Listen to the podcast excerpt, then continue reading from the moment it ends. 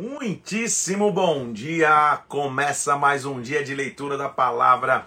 Eu quero ver hoje quem são os guerreiros e guerreiras que estão juntos aqui. Feriado, aí eu quero ver, hein? Sete horas da manhã de um feriado. Eu quero ver quem está pronto para a leitura da palavra, quem vai ler a palavra de Deus junto aqui no dia 68 da nossa leitura. É isso? 68 da nossa leitura, estamos juntos para ler a palavra de Deus, para buscar o Senhor em unidade. Como é bom ver tantas pessoas chegando aí e a gente lendo a palavra de Deus junto.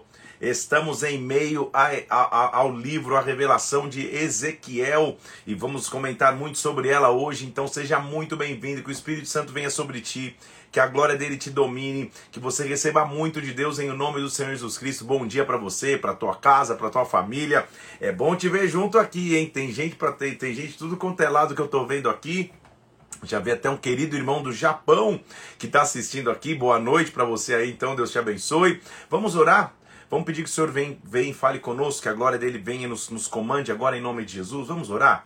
Pai, nós colocamos diante de ti aqui, Senhor pedindo que a tua mão e, a tua, e, a, e, e, o teu cuidado venha sobre as nossas vidas, que o Senhor fale conosco de forma sobrenatural, Senhor, que o Senhor nos visite aqui, Senhor, em nome de Jesus Cristo, e que na tua palavra nós recebamos a instrução e o alimento necessário, Senhor. Fala conosco hoje aqui, visita-nos mais uma vez, abre o nosso entendimento, nos dá sabedoria, Pai. Em nome do Senhor Jesus eu oro, em nome de Jesus.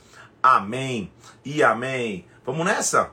De pé para adorar o Senhor, como estão escrevendo aqui. Que Deus possa te abençoar em nome de Jesus Cristo e a gente abra a palavra de Deus para aprender. Pega a tua Bíblia, abra lá em Ezequiel, capítulo de número 11.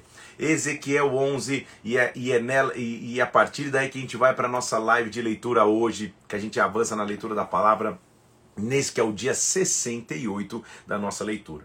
Você já deve ter percebido, só ao começar, que Ezequiel, meu querido irmão e irmã, Ezequiel, as, as palavras de Ezequiel não são para amadores. O livro de Ezequiel não é para amador, não. O livro de Ezequiel pra, é para quem já está experimentado na palavra, mas você já está quase há 70 dias aqui, então você vai ter melhor entendimento, vai conseguir analisar melhor. Você, você há de lembrar comigo que eu já tinha dito isso lá em Jeremias, quando a gente começou a ler, já tinha dito em Isaías, na verdade, que todas as palavras proféticas são desafiadoras, por quê? Porque há de se entender o contexto histórico e geográfico o contexto simbólico, figurativo das palavras e o contexto profético. Ezequiel é uma mistura disso ao cubo, ele mistura tudo no liquidificador só, e aí você fala, meu Senhor Jesus. É aquele que você lê de madrugada falando, não estou entendendo nada, então eu vou te ajudar, vou, vou, vou, meu, meu, minha, minha, minha intenção aqui é te ajudar nessa leitura, é te mostrar que as palavras de Ezequiel, de Ezequiel são sim complicadas, não é um livro fácil de, de leitura e de entendimento, mas dá para compreender. Claro que numa live de, de uma hora que se fala 14 capítulos, não dá para ir a fundo em todas, as, em todas as significâncias. Por isso, é, sim, é recomendado que você estude, vá atrás, busque mais referências, para você entender o que Ezequiel estava tendo. Lembrando do contexto de Ezequiel, então, Ezequiel é um homem, um profeta, levado para o exílio, e ele está escrevendo para o povo que havia ficado em Jerusalém e ao mesmo tempo para o povo que estava no exílio ele faz parte da primeira leva. Lembre-se comigo que o exílio babilônico foi, foi levado em duas estações, duas levas. Na primeira leva, ele leva o rei e a rainha mãe para o, para, para, para o exílio babilônico junto com os nobres. De alguma forma, Ezequiel está nessa primeira turma, ele está avisando os que estão lá, mas Deus ainda o está levando a Jerusalém para ele ver a real condição de Jerusalém. Ontem nós vimos que Deus o leva em visão ele, ele, abre os olhos dele, eu até trouxe, falei que ia, que ia trazer o desenho, eu trouxe a você só para você ver que, que, que uh, se, se, a gente tenta desenhar o, a, a visão de Ezequiel do trono de Deus, é mais ou menos isso. Rodas, os seres viventes, cada um tendo uma face, ó, face de homem, a face de boi, tá vendo ali, ó? A face de águia e a de leão que não dá para ver, que tá do, do, do lado de lá em cima do trono uma base com as asas se encostando, uma base e alguém sentado acima do firmamento. Não está colorido, mas as cores da, do arco-íris, da aliança, é mais ou menos assim que se tenta descrever a visão das rodas. Cada um ia para um lado que queria, era um negócio bem tridimensional, bem dinâmico. Então é mais ou menos isso. Só para você ter uma ideia, a visão que Ezequiel teve. Ok?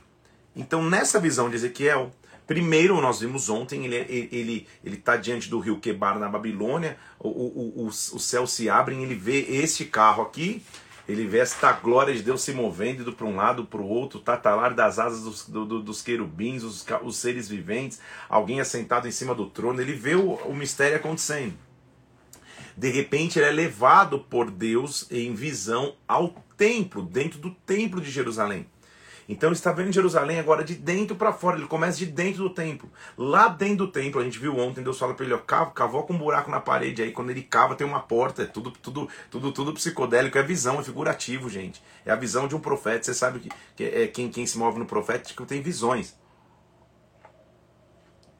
Ele abre a porta no sentido, pô, tem uma porta escondida, tem coisas escondidas dentro do templo. Quando ele abre essa porta, ele vê lá dentro do templo répteis, animais, ou seja, a, a imundícia estava dentro do templo e a glória começa a sair do templo. Então ele vai junto com a glória, a glória vai saindo do templo. Até o momento que a glória vai para o lado externo do templo e sai do templo. E agora nossa leitura começa hoje no capítulo 11, com o Espírito levando à porta da casa. Já não está lá dentro, ele está na porta da casa que olha para o Oriente. A entrada da porta tinha 25 homens. Ele então está ali na porta, já não está vendo lá de dentro do templo, ele está vendo a porta de fora do templo. E ali fora ele vê 25 homens, capítulo 11, versículo 1. Entre eles, Jazanias, filho de Azur, e Pelatias, filho de Benaías, príncipes do povo. Então ele vê os líderes do povo. Lembre-se que ele está com os nobres, está com o rei, com os nobres na Babilônia. E ele está tendo uma visão como se ele estivesse em Jerusalém. Por isso que às vezes você lê e fala, cara, não estou entendendo é nada. Ele não estava no rio, daqui a pouco ele está em Jerusalém. Ele está em visão, ele está sendo projetado por Deus em visão para Jerusalém.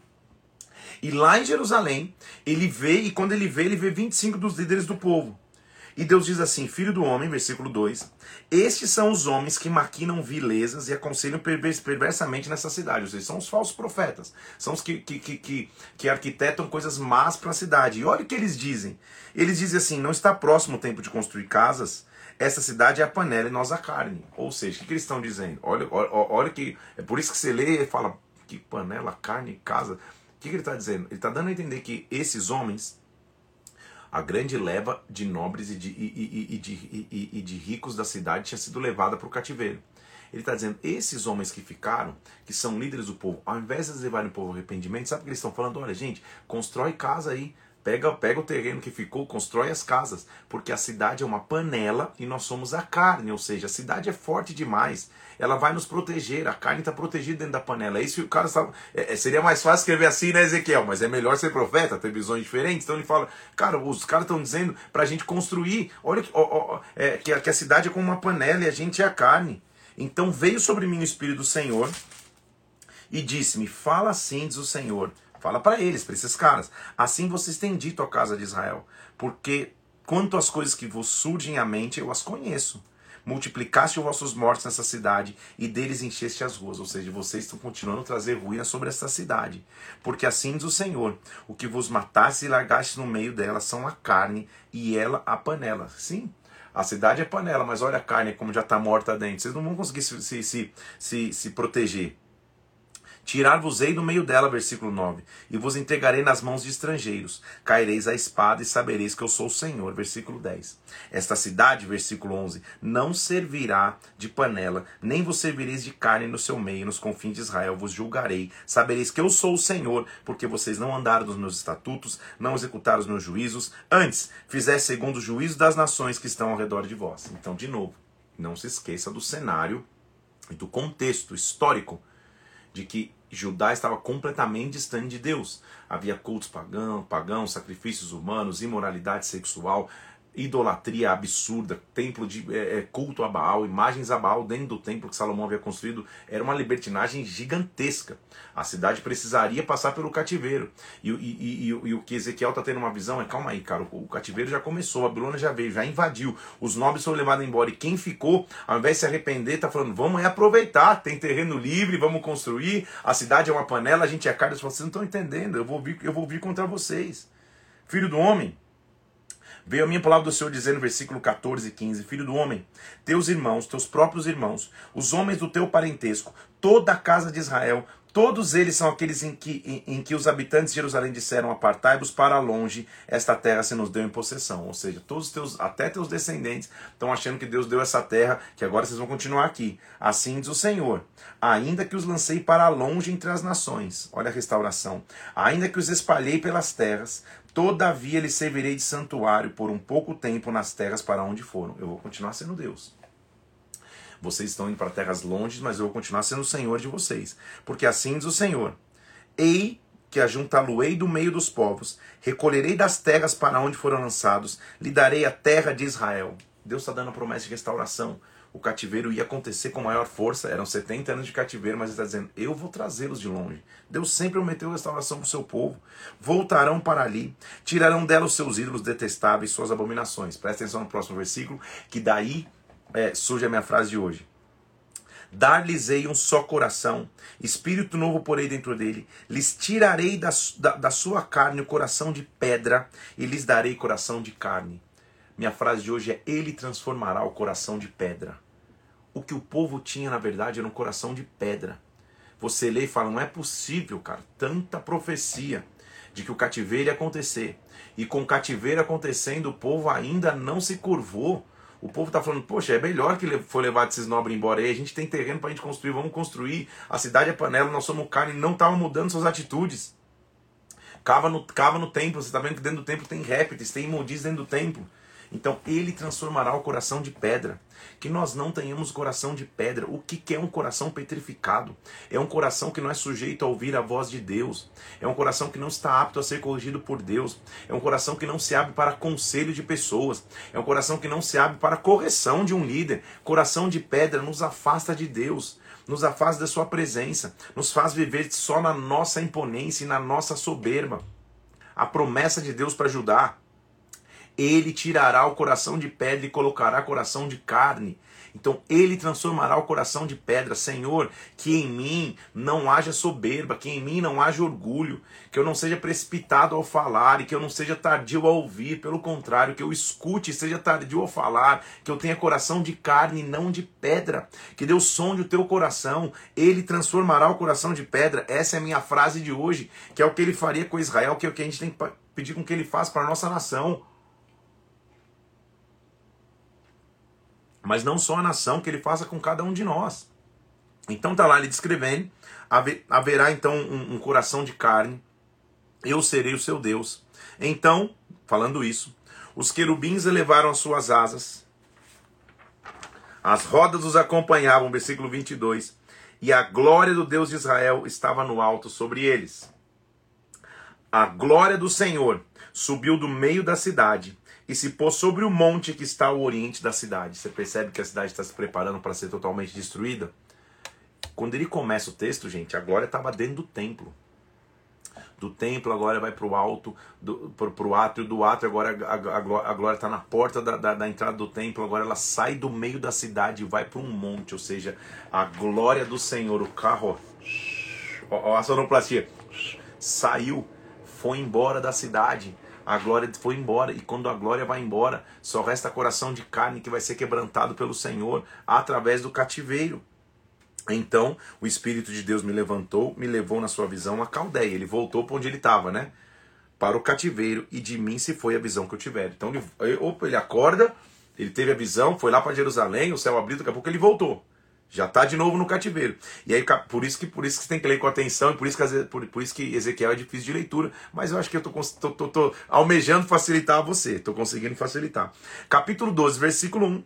Veio a minha palavra do Senhor dizendo: Filho do homem, você que habita no meio de casa rebelde, agora ele já está no cativeiro na Babilônia, que tem olhos para ver e não vê o povo, tem ouvidos para ouvir e não ouve a casa rebelde, faz o seguinte, filho do homem, faz um ato profético aqui, no meio do cativeiro levanta, prepara a bagagem de exílio e de dia sai. O que é bagagem de exílio? É pouca coisa. Pega pouca coisa para levar, como eles vieram. Eles tiveram que ver correndo aqui sem, sem ter chance de levar nada. Vai para a vista deles. Do lugar onde está, parte para outro lugar à vista deles. Ou seja, sai, faz um ato profético. Pega as coisas como se você estivesse sendo levado para o cativeiro. Simula de novo. O profeta ele tem que ser muito cara de pau, né, gente? Tem que ser muito ousado. Pega de novo. Pode ser, versículo 3, que entendam ainda que são casa rebelde. Deixa, mostra para eles o que está acontecendo com eles. À vista deles, traz para a rua de dia tua bagagem de exílio. Traz de novo, finge que você vai ser exilado de novo. Depois, à tarde, sai à vista deles como quem vai para o exílio. Olha o que Deus pede para ele. Versículo 6, 5. Abre um buraco na parede à vista deles e sai por ali. As casas na Babilônia eram feitas de, de, de, um, de, um, de um. Não era tijolo, era um barro seco. Então daria para ele abrir um buraco. Ou seja, a casa que está morando na Babilônia abre um buraco e sai pelo buraco. O que, que, é a demonstração? Gente, é isso que está acontecendo conosco. A gente tinha tudo, tendo que sair escondido, levando pouca coisa, para ver se o povo começa a se arrepender, porque mesmo no cativeiro, o povo não tinha se arrependido de sua ausência de aliança com Deus. Então, versículo 7: Como o Senhor me ordenou, fiz. Levei para fora minha bagagem, abri com minhas mãos um buraco na parede, transportei a bagagem pelos meus ombros. Só que ninguém fala nada. Por quê? Coração de pedra. Ninguém fala nada. Todo mundo vê o profeta fazendo aquilo e fala, sei lá o que esse doido está fazendo. Deve, deve estar tá imaginando. Ao invés de entenderem, Deus estava querendo mostrar. É assim que é a condição de vocês hoje. Vocês vieram para Babilônia fugido, corrido, abrindo espaço na casa e, e, e sem conseguir levar nada. Não estão tendo chance de se arrepender, ou estão tendo a chance e não estão se arrependendo. Então ele diz: Filho do homem, versículo 9: Não te perguntou a casa de Israel o que, que você está fazendo? Ninguém, ninguém interessou entender que a atitude foi essa? Então, já que eles não perguntaram, responde você sem pergunta. Assim diz o Senhor: Esta sentença refere-se ao príncipe em Jerusalém e toda a casa de Israel que está no meio dela. Essa sentença é o príncipe de Jerusalém, é o rei que sairia de lá. Eu sou o vosso sinal. Como eu fiz, assim se fará eles. Irão para o exílio, para o cativeiro. Ele está falando já de Zedequias que tinha ficado. O primeiro rei que veio é Joaquim. Ele, ele foi tirado de lá, ficou reinando Zedequias. O que ele está dizendo? Isso vai acontecer com Zedequias. Ele vai, ele vai ser tirado de lá. O príncipe que está no meio deles levará aos ombros a bagagem, a escura sairá, cobrirá o rosto para que não veja. Lembra que Zedequias sai correndo?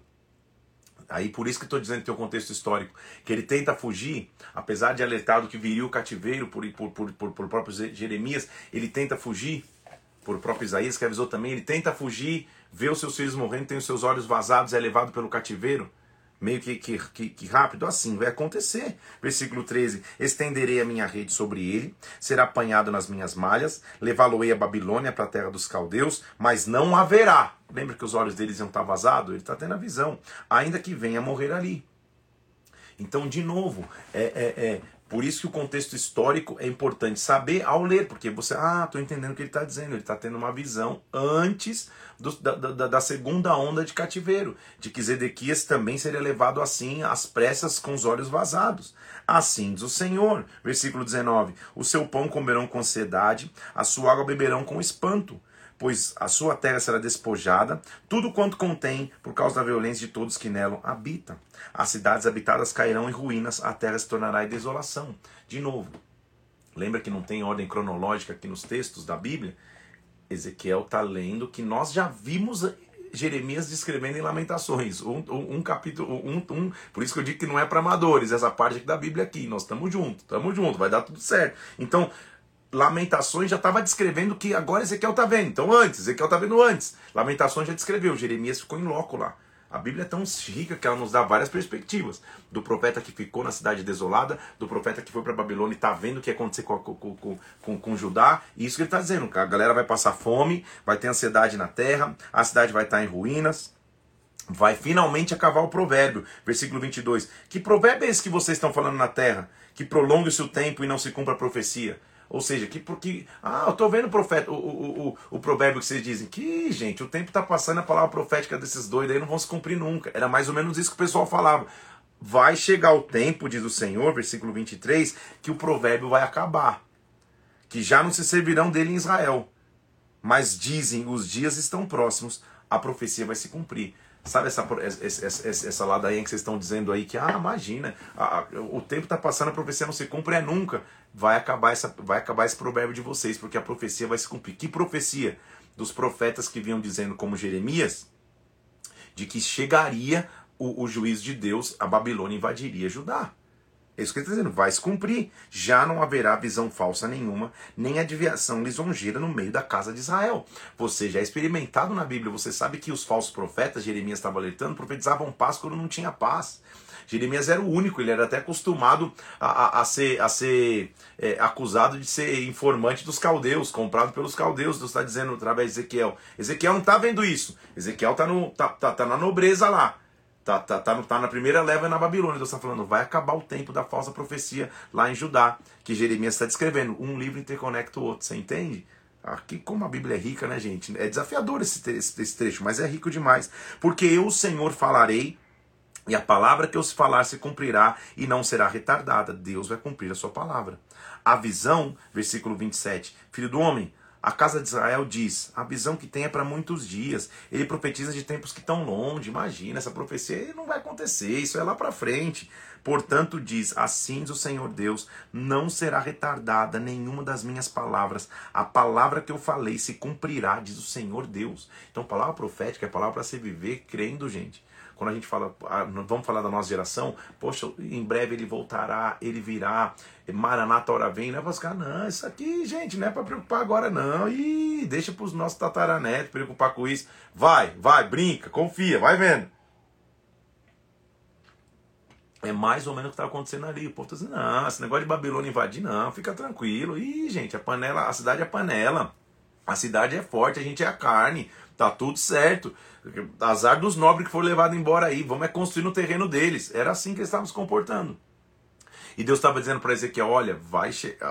acabou o provérbio, hein? Tá, che... tá acabando o provérbio de que vai demorar demais. É só isso. Então, filho do homem, olha para os falsos profetas, os que estavam profetizando paz.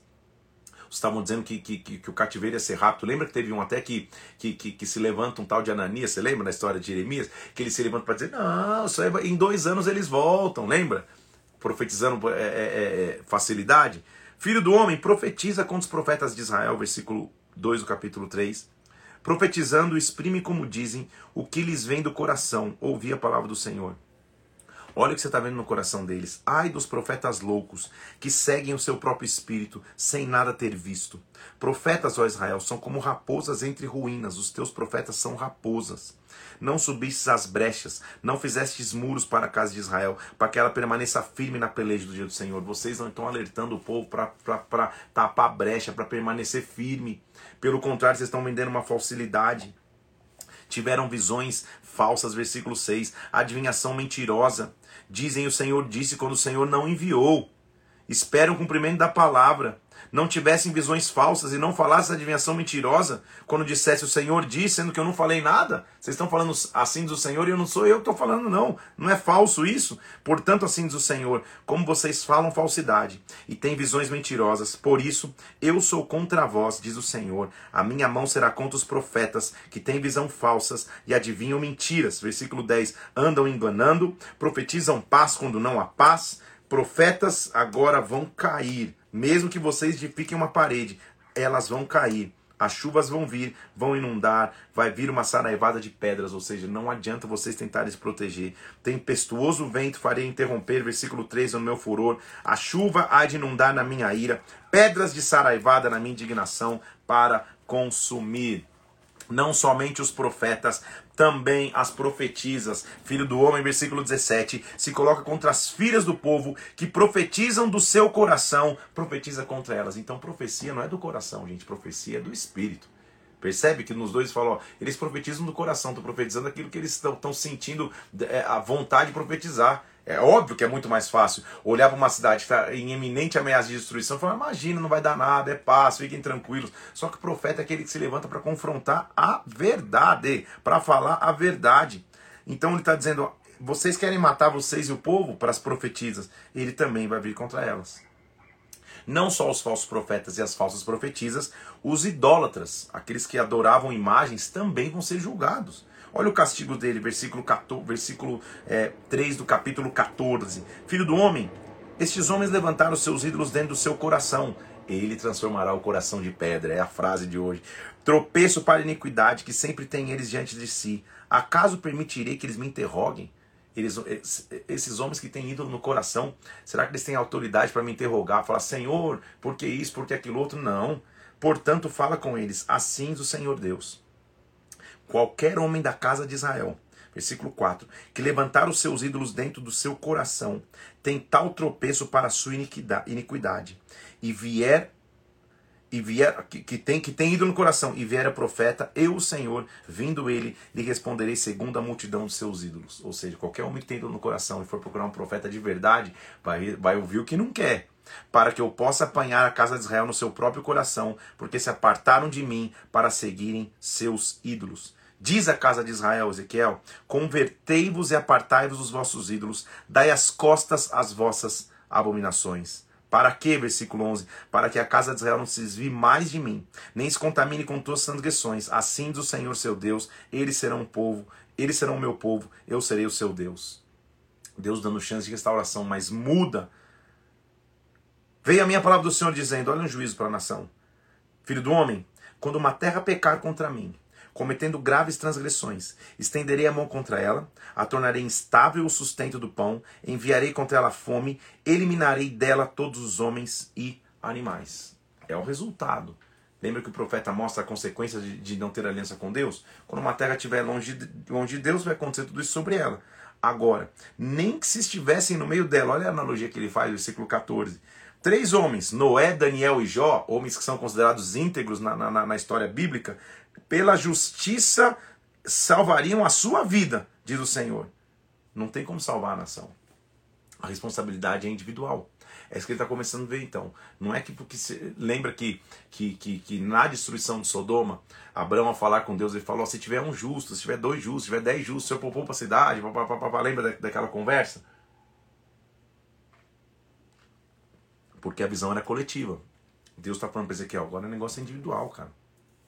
Se tivesse nessa cidade, nesse tempo de destruição, Noé, Daniel e Jó, três símbolos de integridade, eles iriam estar salvos individualmente. Mas a nação ia passar por castigo, ia passar por, por juízo. Então a decisão que você tem que tomar é individual. É isso que ele está dizendo.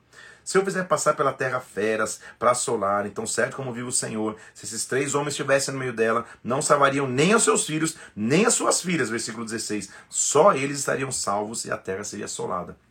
A responsabilidade é individual. Ele continua dando mais, mais exemplos. Além da fome, a espada. Além da espada, a peste. Se tivessem lá Noé, Daniel e Jó, nada salvaria a não ser eles, ou seja, individualmente como nós estamos. É isso que, é isso que ele estava tentando fazer o povo pensar. Porque assim diz o Senhor Deus. Quanto mais se eu enviar quatro juízos maus sobre a terra, ao mesmo tempo, espada, fome, feras e peste, contra Jerusalém e eliminar dela homens e animais. Alguns restaurarão nela, que levarão fora filhos e filhas, e eis que lhe virão a vós outros, e vereis o seu caminho e os seus feitos, e ficareis consolados do mal que eu fiz vir sobre Jerusalém. Lembra que ele está lá no cativeiro. Ele está dizendo, vai vir a peste, a fome, vai, vai, vai vir um atropelo em Jerusalém. Mas vão chegar alguns aí. E quando vocês virem chegando essa segunda leva, de remanescentes, vocês vão entender que minha mão está sobre vocês ainda, que a Babilônia veio e não conseguiu matar e não conseguiu exterminar tudo, não. É a semente do recomeço, daqueles que são justos, que ele, que ele associa a Daniel, a Jó e a, e a Noé, íntegros, é individual. Ele vai fazer um, um, rápido capítulo 15 mostrando como Jerusalém se tornou uma videira e a videira é uma árvore inútil nesse, né, nessa, nessa nessa analogia, perto das árvores do bosque não se pode fazer nada com a videira, ou seja, você é, e, e, é sim um jogo de linguagem, porque a videira, a árvore, a árvore que poderia, que, que deveria produzir a, a, através da vide, através da vide um, um novo vinho, um, um, um, novo cenário para Israel e para Judá, na verdade se tornou uma videira inútil. Ele diz no rápido capítulo 15 assim, ó, é, filho do homem, por que mais é o sarmento do que a videira? Sarmento é o ramo. Por que é mais o ramo do que a videira? Qualquer outro sarmento que está entre as árvores do bosque?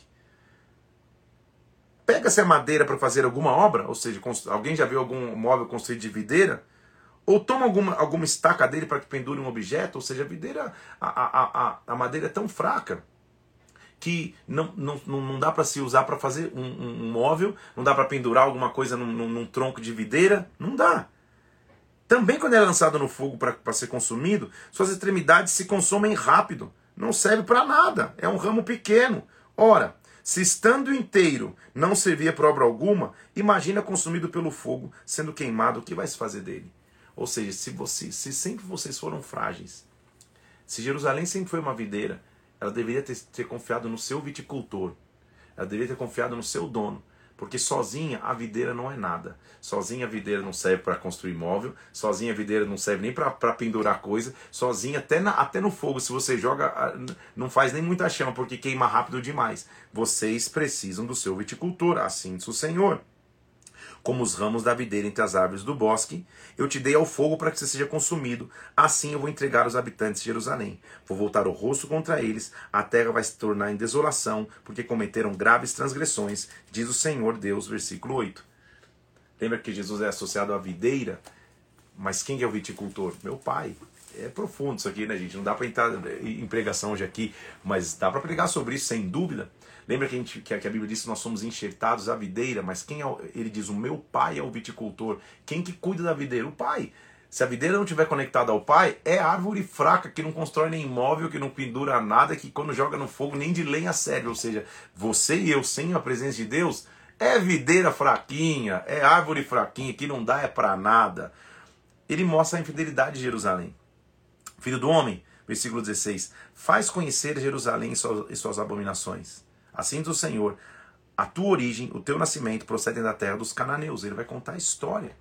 Vocês viram dos cananeus, o seu pai era morreu, sua mãe é Ereteia. No dia que você nasceu, ele vai fazer uma analogia, tá, gente?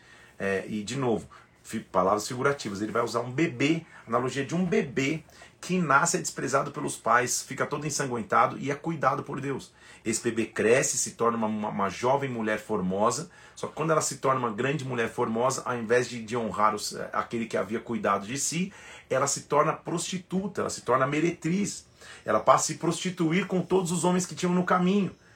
Exatamente o que ele está dizendo que aconteceu com a história de Israel. Pô, vocês foram desprezados, eu cuidei de vocês, vocês cresceram, assumiram a terra que eu dei a vocês e agora vocês se prostituem com vários ídolos. É analogia. Olha lá, ele vai dizer. No teu nascimento, versículo 4, no dia que você nasceu, não te foi cortado o umbigo, ou seja, ninguém nem estava ali para cortar teu umbigo, você foi desprezado. Nem fosse lavada com água para te limpar, nem esfregada com sal, nem envolta em farsa. Era o que se fazia com bebê na época, né? Se passava sal como conservante, é, é, se envolvia em faixas, cuidava do bebê ao nascer. Pelo contrário, ninguém teve piedade de ti. Você foi lançada no campo no dia que você nasceu, tiveram nojo de ti. Passando eu por você, eu te vi revolver-se no teu sangue e falou: Meu Deus, você ainda está no teu sangue, vive! Sim, ainda está no teu sangue, vive. Eu te salvei desde o nascimento. O Deus está dizendo: ninguém cuidou de você, não. Ao nascer, você foi desprezada. Porque, como nasce a nação de Israel? Dentro do Egito. Dentro do Egito, quando Jacó vai, pra, vai, vai morar em, em, em, no Egito devido à fome que tinha na sua terra. Lá no Egito nasce, e quando nasce é desprezada. E Deus diz: Eu passei por você, te vi ensanguentado e cuidei de você. Te fiz multiplicar como o renovo do campo, versículo 7. Cresceste, te engrandeceste, chegaste a grande formosura. Formaram-se os teus seios, se desenvolveu, cresceram os cabelos. No entanto, você estava nu e descoberta. Você cresceu, sou uma nação forte, mas não tinha cobertura nenhuma. Passando eu por você, eu te vi. O teu tempo era tempo de amor, você já estava na tua maturidade. Estendi sobre as abas o teu manto, cobri a tua nudez, te dei juramento e entrei em aliança contigo. Deus está contando uma história como de, um, de, uma, de uma menina, um bebê que nasce, cresce e está sendo preservada por ele sempre te lavei com água, te enxuguei o teu sangue, te ungi com óleo, cuidei de você, versículo 9, te vesti de roupas bordadas da melhor qualidade, te adornei com enfeites, te coloquei um pendente no nariz que era uma joia, te, te deixei linda, você foi ornada com ouro e prata, teu vestido era de linho fino, de, de sedas de bordados, mel, azeite, você era formoso em extremo e chegaste a ser rainha.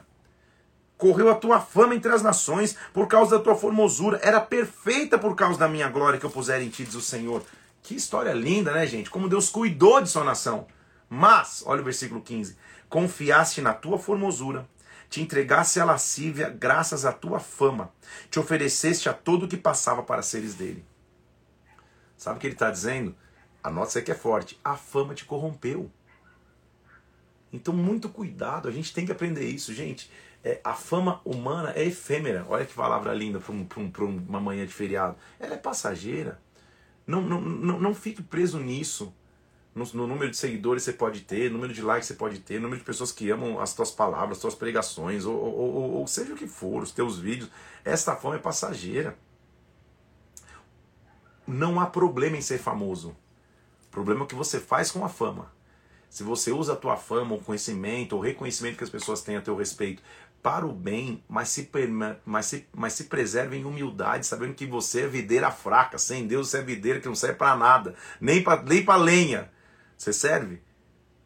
Aí tá tudo certo.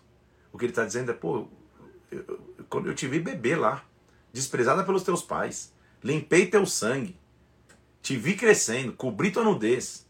E agora que você cresceu, você, tá, você, você confiou mais na tua fama e na tua formosura? Como assim? Que analogia forte, porém ao mesmo tempo profunda. E agora você está aí, se oferecendo a todo o que passa. Qualquer um pode é, é, é, é defraudar-te. Tomaste os teus vestidos e fizeste lugares altos adornados de diversas cores, nos quais te prostituíste, tais coisas nunca se deram, jamais se darão. Você se tornou uma, uma escrava da prostituição.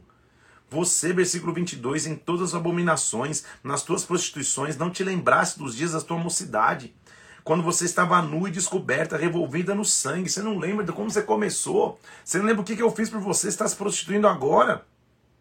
Depois de, tua, de toda a tua maldade, ai de ti, diz o Senhor Deus, versículo 23 e 24. Edificaste prostíbulo de culto Fizeste elevado altares por todas as praças. Como que você chegou nessa prostituição? Você esqueceu da história que a gente tinha junto? É isso que Deus está dizendo para ele, para ela, para a cidade. Quão fraco é teu coração, diz o Senhor, fazendo essas coisas só próprias de meretriz descarada. Meu Deus do céu, que paulada! Você tá, que, que fraco é o teu coração. Pior, olha, olha a analogia, Ezequiel do céu, Senhor amado. Olha só, pior. Você não é como qualquer meretriz. Você é pior que a meretriz, que é a prostituta. Porque você desprezasse a paga, ou seja, você nem. A prostituta, ela se prostitui, mas ela recebe. Você nem salário recebeu. Pelo contrário, você se tornou, na verdade, mulher adúltera, que em lugar do seu marido recebe estranhos. A todas as meretrizes, versículo 33, se paga, mas você se dá de presente para os teus amantes e faz para que venham de ti de todas as partes adulterar contigo. Nas tuas prostituições sucede o contrário do que se dá contra as mulheres, pois não te procuram pra, para a prostituição, porque dando tu a paga e não a ti sendo dada, você faz o contrário.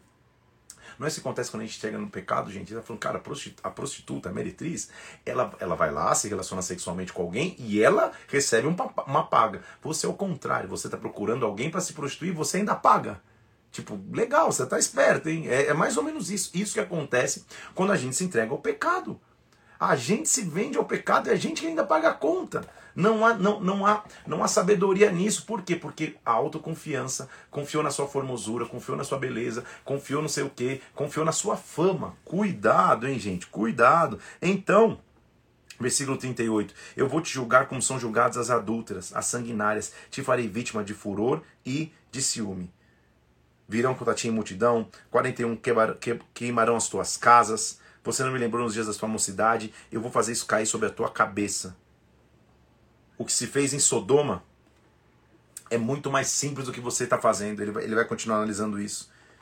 O que você fez em Sodoma e o que se fez em Samaria, que era um, também. É, Sodoma é, era o símbolo da imoralidade, cidade destruída por Deus lá em Gênesis. Em Samaria, o que se fez em Israel é, não se pode comparar com o que você está fazendo. Mas Deus é maravilhoso demais, né? Deus é um Deus de redenção. Ô oh, Senhor Jesus. Versículo 59. Eu te farei a ti como fizeste, pois desprezaste o juramento, invalidando a aliança. Tudo bem. Vai acontecer o que você fez comigo, mas Deus é Deus, né, gente? Eu me lembrarei da aliança que fiz contigo nos dias da tua mocidade. Estabelecerei contigo, versículo 60, uma aliança eterna então te lembrarás dos teus caminhos. Te envergonharás quando receberes as tuas irmãs, tanto as mais velhas quanto as mais novas. As te darei por filhas, mas não pela tua aliança. Estabelecerei a minha aliança contigo, e saberás que eu sou o Senhor. Para que você se lembre e fique envergonhada e nunca mais fale a tua boca soberbamente, por causa do teu próprio, quando eu te houver perdoado tudo que você fez a mim, diz o Senhor Deus. Como é profundo o amor de Deus por nós. Você se prostituiu, foi aí, fez de tudo, mas eu vou lembrar da aliança que eu tenho contigo. Eu ainda vou te preservar, eu ainda vou cuidar de ti. O juízo de Deus viria, mas o amor de Deus, a misericórdia de Deus sobrepõe esse juízo. O juízo aconteceria para o bem do povo, mas Deus iria dar uma chance de começo.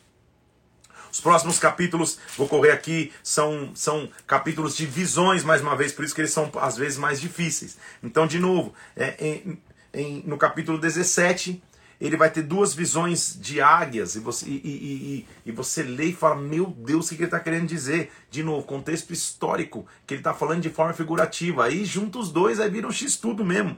Então veio a minha palavra do Senhor dizendo, olha, filho do homem, coloque um enigma, uma parábola para a casa de Israel. Assim diz o Senhor, uma grande águia, de grandes asas, de comprida plumagem, veio do Líbano, levou a ponta de um cedro. Ele está é, é, tá contando a história. A grande águia Nabucodonosor ele não veio do livro, não levou a ponta do cetro, não levou o rei Joaquim embora? É isso. É, seria mais fácil escrever sim, né? Em português. escrever de verdade. Ele arrancou a ponta mais alta, levou para uma terra de negociantes, levou para Babilônia. Na cidade de mercadores a deixou, tomou a muda da terra, plantou no campo, ele cresceu, se tornou videira muito larga, ficou lá. Versículo 7. Houve outra grande águia, Faraó, com muitas penas que a videira lançou para ela suas raízes. Lembra que, você vai, de novo, contexto histórico. Lembra que quem fica remanescente vai pedir ajuda ao Egito, que até levam Jeremias lá meio que, que, que, que é prisioneiro junto. Mesma coisa. Então, primeiro veio uma águia, agora veio uma segunda águia menor. A videira já se, já se foi para ela. Estava ela plantada para produzir ramos, dar frutos, ser excelente videira. Assim diz o Senhor. Acaso prosperará? Não se lhe arrancará águia as raízes, não cortará o seu fruto. Ou seja, você acha que Nabucodonosor vai deixar? Não será necessário nem poderoso braço, nem muita gente para arrancar as suas raízes. Diz a casa agora rebelde, então, não sabe. E aí, versículo 12: Diz essa casa rebelde: Vocês não sabem o que significam essas coisas? Porque a mesma cara de, de, de não compreensão que alguns ficam ao ler, o povo deve ter ficado lá na época. Ezequiel falou: Tem uma águia, a águia arrancou a ponta do cedro, plantou a videira, mas aí a, a videira que ficou, veio uma águia menor, e a videira olhou todo mundo assim: Hã? Tipo, hã? O que, Ezequiel? Vocês não estão entendendo nada? Então deixa eu explicar. Significa isso. Veio o rei, versículo 12: Veio o rei da Babilônia Jerusalém, tomou seu rei e seus príncipes, os levou consigo para, para a Babilônia. Tomou um da estirpe real e fez aliança com ele. Tomou dele juramento, levou os poderosos da terra. Para que o reino ficasse humilhado, não se levantasse, mas guardando a sua aliança pudesse subsistir. Mas esse rei se rebelou contra a Babilônia, Zedequias, enviando seus mensageiros ao Egito para que lhe mandassem cavalos e muita gente. Prosperará essas coisas? Violará a aliança e escapará? Então ele só está contando essa história. Informa a divisão que ele teve. Aí o que, que ele vai dizer agora? No capítulo 18. A responsabilidade é individual. Você já ouviu muitas vezes a palavra que se diz assim, mas ele vai usar mais uma, mais uma vez um provérbio, por isso é importante conhecer o contexto. Versículo 2: Os pais comeram uvas verdes e os dentes dos filhos que se embotaram que era uma maneira de se falar, poxa, meu pai comeu uva verde e, e, meu dente que está com, que, que, que tá, que tá com, com dor, meu dente está com cárie, meu dente que está pegando na boca. Ou seja, por que, que eu estou pagando pelos pecados dos meus pais? É isso que ele está dizendo. Eis, tão certo como vive o Senhor, jamais direis esse provérbio em Israel. Eis que todas as almas são minhas, a alma do pai, a alma do filho é minha, a alma que pecar, esse morrerá. Ele está mudando agora. Calma aí, cada geração vai responder por si, cada indivíduo vai responder por si. Vai acabar essa história de, ah, meu pai pecou, então eu estou eu, eu tô sofrendo aqui. Cada um, o que pecar, morre. Se o homem for justo, ele vai usar um exemplo. Se um homem é justo, viver na sua, na sua justiça e morrer, se nasce seu filho que é, que, é, que é perverso, e, e, e, ele vai responder por essa, por essa perversidade dele. Se esse perverso tem um filho e o filho vendo a perversidade do pai fala, nunca ser perverso, for justo, Deus vai ser justo com ele. Ele está mostrando que cada geração, então, vai, e cada indivíduo vai ser responsável pelo que faz. Vocês dizem, versículo 19: Por que não leva o filho à iniquidade do pai? Porque o filho fez o que era reto e justo, e guardou os meus estatutos e os praticou, por isso certamente viverá. A alma que pecar, esta morrerá. O filho não levará a iniquidade do pai, nem o pai a iniquidade do filho. A justiça do justo ficará sobre ele, a perversidade do perverso cairá sobre ele. Já está começando a se mostrar então um indício da graça de Jesus Cristo, que anula as maldições de hereditariedade. Existem maldições de hereditariedade? A gente está vendo aqui na Bíblia que existem sim, uma geração peca e outra está pagando, mas eu falando, agora eu estou mudando, eu estou dando um acesso. Não tem maldição que prospere na minha vida vinda dos meus antepassados. Calma aí, eles que fizeram eu que estou pagando? Não, não, não, não, não. Deus entrou na história através de Jesus Cristo, essa maldição foi anulada, gente. Agora, ande você em aliança com Deus. É óbvio que o inimigo ele, ele é perseguidor, ele vai tentar fazer com que você caia nos mesmos erros que, que, que a tua linhagem familiar ocorreu. Se faliu, que fale, que se adulterou, que adultere, e se, se ficou enfermo, que fique de novo. Não, não, não, não, não. Senhor, a maldição acaba aqui. Na minha linhagem começa a bênção. Os meus filhos vão herdar as minhas bênçãos e não as maldições da minha família. É isso que você tem que decretar. E é o que a Bíblia está dizendo. No Antigo Testamento já está mostrando isso. Olha só. Se o perverso se converter dos pecados que cometeu, versículo 21, e guardar os meus estatutos, certamente viverá, não vai ser morto. Há chance de restauração. De todas as, as transgressões que cometeu, não haverá lembrança contra ele. Pela justiça que praticou, viverá. Tenho eu prazer na morte do perverso? Não! Eu desejo que ele se converta dos maus caminhos e viva. Gente do céu! É o conceito de graça, do que a graça faz conosco. Uma, uma das vertentes da graça que é o perdão, a remissão dos pecados. Já começa a ser implícito aqui em Ezequiel, Antigo Testamento. Jesus não tinha nem hum, é, é, é, vindo até, muito menos feito sacrifício.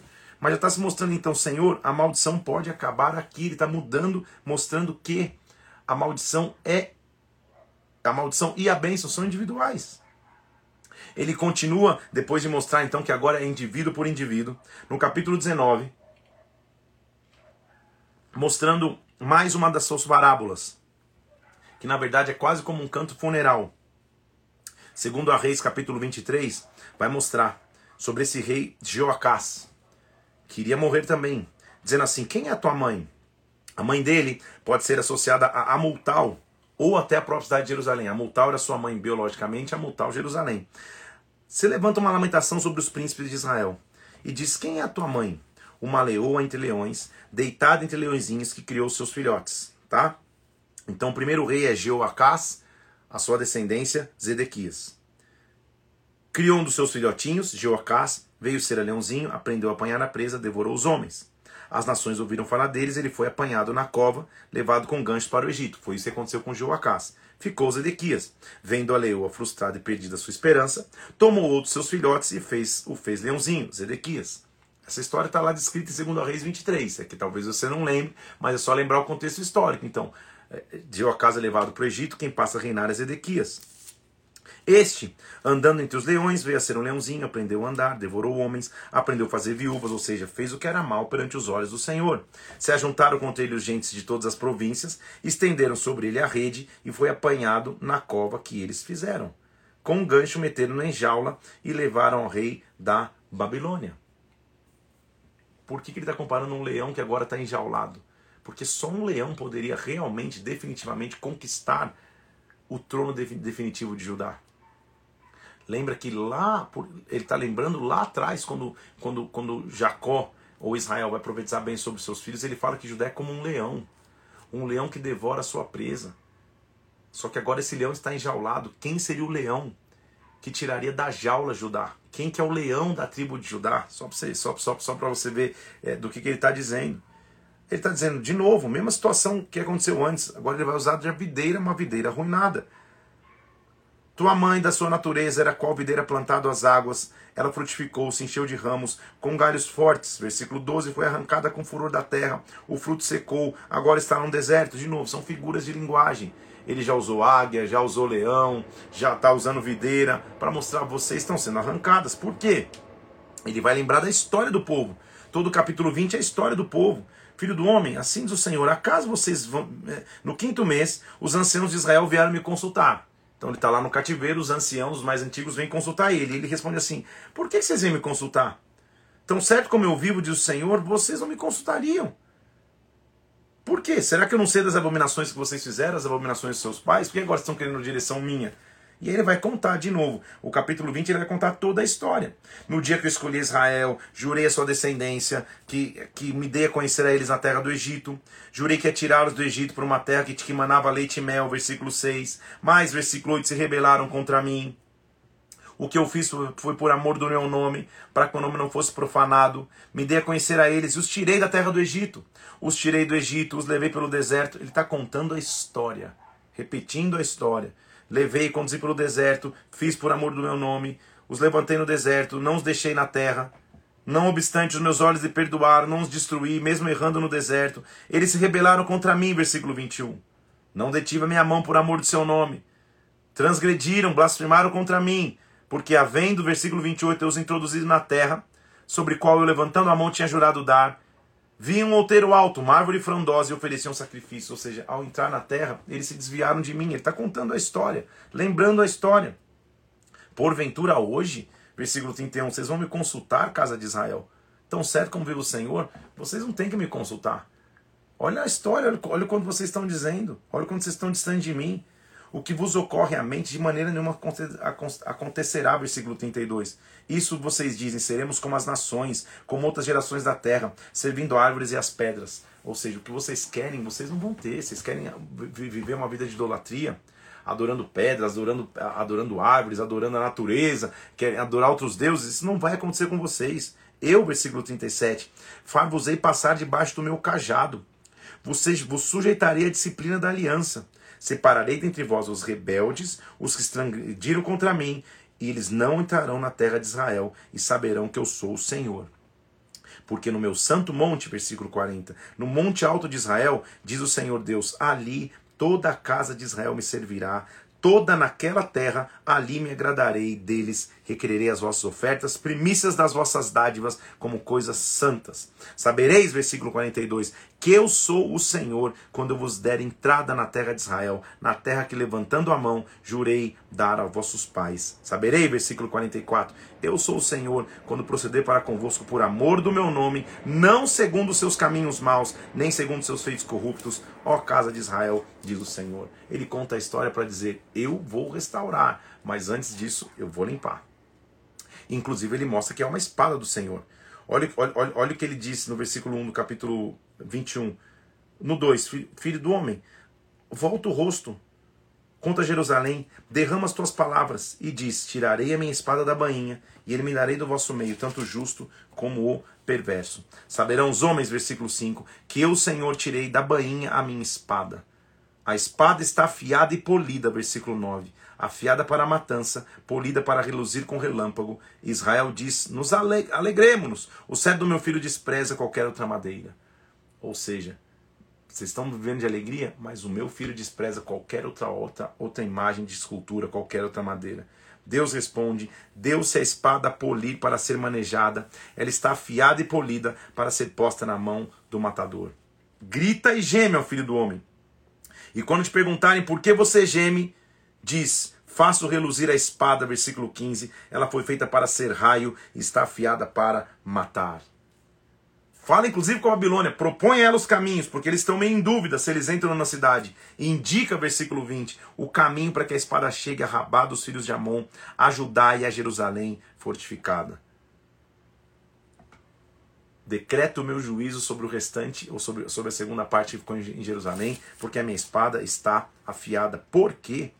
Olha os pecados que, Jerusalém vinha cometendo, capítulo 22. Filho do homem, acaso não julgará o Senhor a cidade sanguinária? Ai, versículo 2, a cidade que derrama sangue, que faz ídolos contra si mesma. Príncipe de Israel, que não intentam nada a não ser derramar sangue, versículo 6. Olha o 7, do 7 ao 12, olha as abominações. Desprezam pai e mãe, praticam extorsões, são injustos com órfã e viúva, desprezam os meus sábados, há caluniadores no meio de ti, descobre a vergonha do seu pai. Um, versículo 11, comete abominação com a mulher do próximo. Outro, contamina sua nora, ou seja, aceitam subornos. Ele está descrevendo mais uma vez, gente. É, a situação é grave, não é que, que, que eu só estou bravinho. A situação é terrível, por isso o cativeiro vai existir. Coração de pedra nível hard. Os sacerdotes, versículo 26, transgridem a minha lei, profanam coisas santas. Entre o santo e o profano não fazem diferença. Não discernem o mundo do limpo. Os meus sábados não escondem mais os olhos. Eu sou profanado. Busquei pelo menos um que tapasse o muro, que se colocasse na brecha perante mim, a favor dessa terra, para que eu não destruísse, mas não achei ninguém. Não tinha um para se levantar Senhor, eu me coloco na brecha aqui, eu me coloco na, na, na, na entre é, é, é, o Senhor e o povo que está imoral. Não tem um. Está todo mundo vendo absolutamente. Ele vai de novo no capítulo 23 falar em, em, em figuração, usando é, dois nomes fictícios de duas prostitutas, de duas meretrizes, que, que, que vão ser Samaria e Jerusalém, a capital de Israel e a capital de Judá. Por isso que a gente lê e às vezes você lê e fala: Meu Deus do céu, o que, que é isso? Como, como que isso entrou na história? Visões. Ezequiel não, não é um livro para amadores. Filho do homem, versículo 23, versículo 1 do capítulo 23. Houveram duas mulheres, filhas de uma só mãe. Se prostituíram no Egito, prostituíram na sua mocidade. Ali foram apertados seus peitos, apalpados seis da sua virgindade, ou seja, já não são mais puras. Os seus nomes eram Oalá, a mais velha, e Olibá, sua irmã. Por isso serei de madrugada e fala: Calma, mas lê até o fim. Foram minhas e tiveram filhos e filhas. Seu nome, já para que ideia para entender, Samaria é o Alá, Jerusalém é o Libá. Prostituiu-se o Alá quando era minha, com os assírios. Ele está contando a história de novo, através de figuração. Cometeu devassidões, as suas impundícias trouxe ao Egito, versículo 8. Quando viu, quando viu isso sua irmã, o Libá, Judá, Jerusalém, versículo 11, corrompeu a sua paixão mais do que ela, suas devassidões foram maiores que a sua irmã, já tinha dito isso, que o que, que o que Jerusalém tinha feito era pior que Samaria e até do que Sodoma, se contaminou, no caminho de ambas era o mesmo, então, é, com os lombos tingidos de turbantes, com aparências oficiais, semelhantes aos filhos da Babilônia na Caldeia, vi, vi, começaram a ver Babilônia dentro, das, dentro da nação que eu tinha chamado, então, versículo 17: vieram a ter com ela os filhos da Babilônia para o leito de seus amores e a contaminaram com suas impundícias. Ela, após contaminar-se com eles, enjoada os deixou. Achou que não ia ter mais contato com a Babilônia. Assim, tendo ela posto a descoberta suas devassidões e sua nudez, minha alma se alienou dela, como se já dera com respeito à sua irmã. A glória foi embora. Lembra que ele está dizendo? A minha alma foi embora dela se multiplicou sua sujeira, lembrou dos dias da sua mocidade, do dia da sua prostituição na terra do Egito, se informou com seus amantes, assim trouxe a memória a luxúria da tua mocidade. Então ele está começando a dizer, eles. Ela se afastou. E o que vai acontecer com as duas? Versículo 26. Despojar-te-ão dos teus, dos teus vestidos, tomarão as tuas joias de adorno, farei cessar a tua luxúria e a tua prostituição. De novo, são maneiras diferentes de falar do julgamento que viria. Assim diz o Senhor, versículo 35: Como te esqueceste de mim e me viraste as costas, também carregarás com a tua luxúria as tuas devassidões. Por último, então, ele vai falar uma palavra, ele vai usar uma parábola usando uma panela de novo. Lembra que, que, o, que o provérbio conhecido era o povo dizer: Não, a cidade é panela e nós somos a carne, a gente está protegido. Olha o que ele vai dizer. Último, último, último capítulo da leitura de hoje. Filho do homem, escreve o nome deste dia deste mesmo dia, porque o rei da Babilônia se atira contra Jerusalém neste dia. Propõe uma parábola à casa de Israel. Põe uma panela, põe ao lume a panela, põe uma panela no fogo e coloca água dentro. Então põe uma panela, deixa água dentro. Coloca pedaços de carne, todos pedaços bons, hein? Coxas, espadas, enche de ossos escolhidos, ou seja, faz um, um, um, uma, um churrasco só de carne top, carne nobre. Pega as melhores, que eles não estão dizendo que eles são carne. Pega o melhor do rebanho versículo 5, empinha a lenha e deixa ferver bem. E os ossos ficam cozidos ali dentro. E diz assim: Ai da cidade sanguinária, da panela cheia de ferrugem, ferrugem que não foi tirada dela, tira de dentro a carne, pedaço por pedaço, sem escolha. Sabe o que ele está dizendo? Se a cidade é panela, mas está enferrujada, você pode colocar melhor carne lá dentro. Quando começar a cozinhar, a ferrugem vai tomar conta da carne. Pode ser, um, pode ser o, o bife mais prime que existe. Vai estar contaminado. É inútil tentar tirar a ferrugem. Ele diz: Olha, coloca a panela, versículo 11, sobre as brasas, para que ela se aqueça. Mas a imundícia dela vai se fundir dentro dela e vai consumir-se de ferrugem. Trabalho inútil. Não saia dela sua ferrugem nem pelo fogo. Não tem como sair. Não tem como sair. Por último, o capítulo 24 termina com uma história dramática na vida privada do profeta. Ezequiel foi levado ao extremo, como a gente já viu, né, gente?